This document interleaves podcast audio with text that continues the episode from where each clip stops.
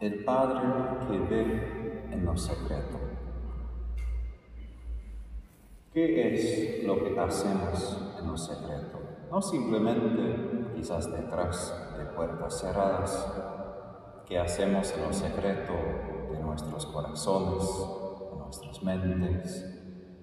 Hay mucho que quisiéramos poder esconder, porque sabemos que como pecadores hay cosas que no queremos que aparezcan frente de todo el mundo.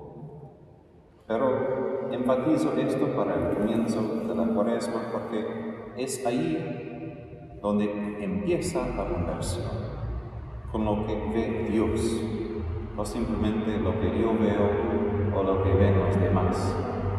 Porque uno puede tener el compromiso de ser más amable, más cariñoso, pero eso ya tiene efectos con los demás y traen sus propios premios, sus recompensas. En la cuaresma, más que todo, necesitamos renovar nuestro vínculo con Dios, nuestro Padre. Un Padre que ve todo, y no para juzgar, pero un Padre que siempre está. Un Padre que siempre nos ve, nos ama en todo momento y somos nosotros quienes olvidamos de Él. Somos nosotros quienes nos damos cuenta que siempre está a nuestro lado para darnos el premio mejor que todos, que es su amor. Y eso hace surgir otras preguntas. Durante mi día, durante mi vida, ¿qué es la recompensa que yo busco? Muchas veces cuando pasamos días difíciles, nosotros tenemos una rutina vespertina de cómo descansar un poco para tener una buena tarde.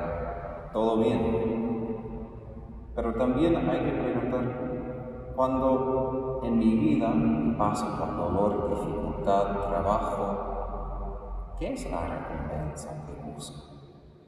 Los santos dicen que los que todavía buscan una recompensa en adición de Dios, todavía no tienen un amor perfecto, porque Dios mismo es nuestra recompensa. Jesús mismo es el premio que esperamos al fin de nuestras vidas. No quiere decir que no importa todo aquí en el mundo para descansar a veces, pero quiere decir muy prácticamente como católicos cuánto anhelamos la Eucaristía esto es la recompensa que vamos a recibir al fin de nuestras vidas. Nosotros sí esperamos ir al cielo con muchas bendiciones, pero la esencia del cielo es la Santa Comunión. Y el propósito del ayuno, ¿qué es? La capacidad de dejar al lado de todo lo que intenta satisfacer mi corazón, que no es el amor de Dios, que no tiene que ver con el Padre que ve en lo secreto. Todo lo que me llena para que yo no sea vacío frente de Dios, porque si Él quiere llenarme, yo debo ser vacío. Y claro que eso involucra dolor, y ese dolor físico, porque nosotros no somos solo almas que podemos pensar cosas y ya basta. El cuerpo también participa en nuestro vínculo con el Padre. Y claro, hoy ayudamos físicamente de, la comida, pero es importante preguntar cuáles son las cosas de las cuales debo ayudar permanentemente quizás. Chismes, juicios, críticas, palabras, sea lo que yo digo o en lo secreto de mi propia mente, porque el Señor sí también ve esto. Y es de eso que debo ayunar, porque el ayuno físico solo podemos por tanto tiempo y después tenemos que comer. Pero una cosa mi Padre Espiritual me enseñó para ese tiempo de cuaresma es, es mejor hacer un poco de penitencia, pero con perseverancia. ¿Por qué? Porque, y doy, bueno, un ejemplo, al menos en Estados Unidos, a veces los católicos hacen esto. Yo, como buen católico, hice lo mismo. Yo hice el propósito en cuaresma no tomar gaseosas, Coca-Cola, cosas así cuando yo bebía. Y bueno, tenía éxito toda la cuaresma. ¿Y qué hacemos en la Pascua? Abrimos todo lo que no hemos comido ni bebido por toda la cuaresma y tomamos cinco veces más para disfrutar por todo lo que no hemos tomado. Bueno, por un lado debemos regocijarnos en la Pascua, pero si Jesús ha muerto y ha resucitado, no volvió a la vida que tenía antes. Es decir, hoy empezamos un tiempo de conversión. Los psicólogos dicen que necesitamos al menos, al menos 21 días para crear un hábito nuevo. Menos 21 días. Simplemente para poder tener el hábito, eso es para perseverar, necesitamos más tiempo. Y la idea es que hoy no debemos ser iguales de lo que vamos a hacer el domingo de Pascua. Y el domingo de Pascua nunca debemos volver a lo que somos hoy. Nunca.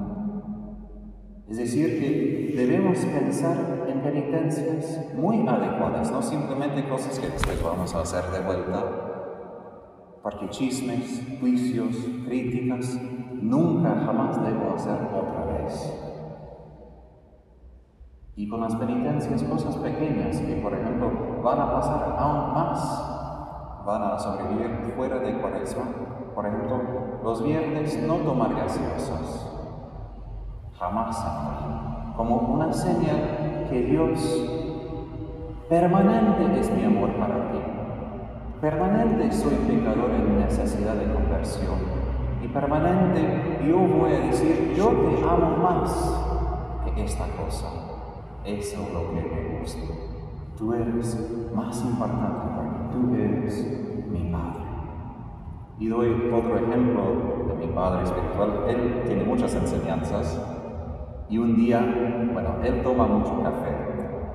Y él, a le gusta la comida, él es tejano también, él asaba mucha carne y todo. Y un día el Señor le pidió, ¿puedes sacrificar el azúcar de tu café?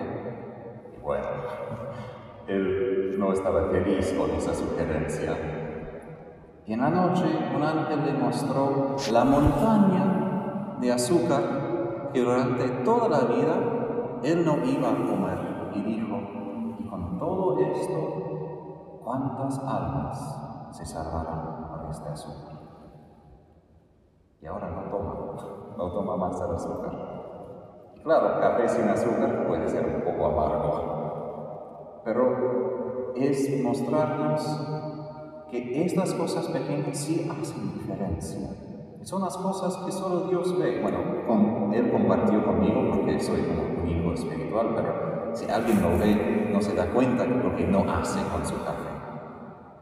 Esas son las cosas que agradan a Dios, que muestran la conversión, que amamos a Él, porque Él tanto, tanto nos ama. Entonces, al fin digo esto para como hacer un sumario, un resumen de lo que es el propósito de la cuaresma. Dios nos ama. Y son palabras muy importantes. Santa Teresa, Teresa de Ávila dijo a sus monjas, deja que Jesús te ame. La paradoja de ser pecadores es que nosotros ponemos muchos obstáculos frente del amor de Dios. Estamos demasiado ocupados. Tenemos otras cosas que hacer. Queremos cosas del mundo para llenar el corazón. Cualquier cosa que sea un obstáculo que Jesús te ame, eso es lo que hay que quitar durante esta cuaresma. Cualquier cosa. Para que Jesús nos ama ahora, mañana y el otro día. Y lo que me impide recordar esto, vivir en esto, compartir esto, esto es lo que necesita la conversión, la lucha y el ayuno de este cuaresma.